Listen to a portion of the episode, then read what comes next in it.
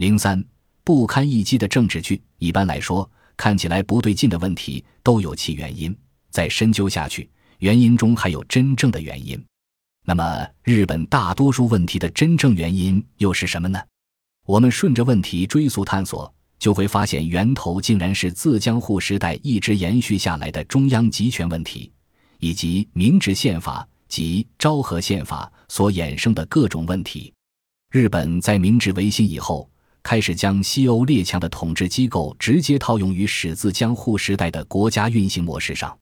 第二次世界大战后，日本将失调变形的统治机构全部推翻，以美式宪法为标准重新出发。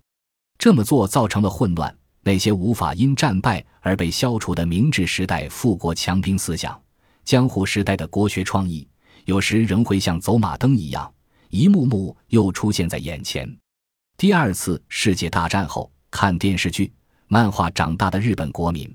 因为无法看透剧情背后的思想意图，所以在小泉剧场迈入第五个年头时，在对此早已习以为常的情形下，赞成参拜靖国神社的人超过了百分之五十。类似这样的政治剧持续不断的上演，由于常年如此，所以百姓们也就不会动怒要求。还有更重要的问题呀，快点上演正式剧目吧！事实上，日本最大的问题就在这里。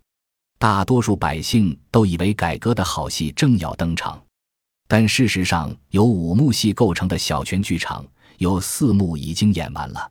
这四幕戏都只轻轻触碰了一下日本所存在的问题，点到为止。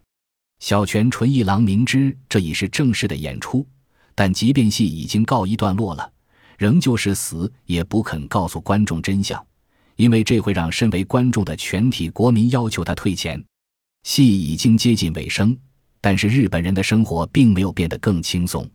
政府非但没有培育优秀的人才，而且在序幕中承诺过的财政重整，也如海市蜃楼一般虚幻而又遥不可及。小泉所实施的政策并不切合国民的需求，但其实为国民谋福利才是政治的本质。换句话说，小泉剧场最欠缺的就是从国民的角度思考一切改革。进而实现国民的梦想的政治态度，尽管事实就摆在眼前，却无人疾呼。为主要的剧情是不是只要改革就可以提高生活质量、降低生活成本啊？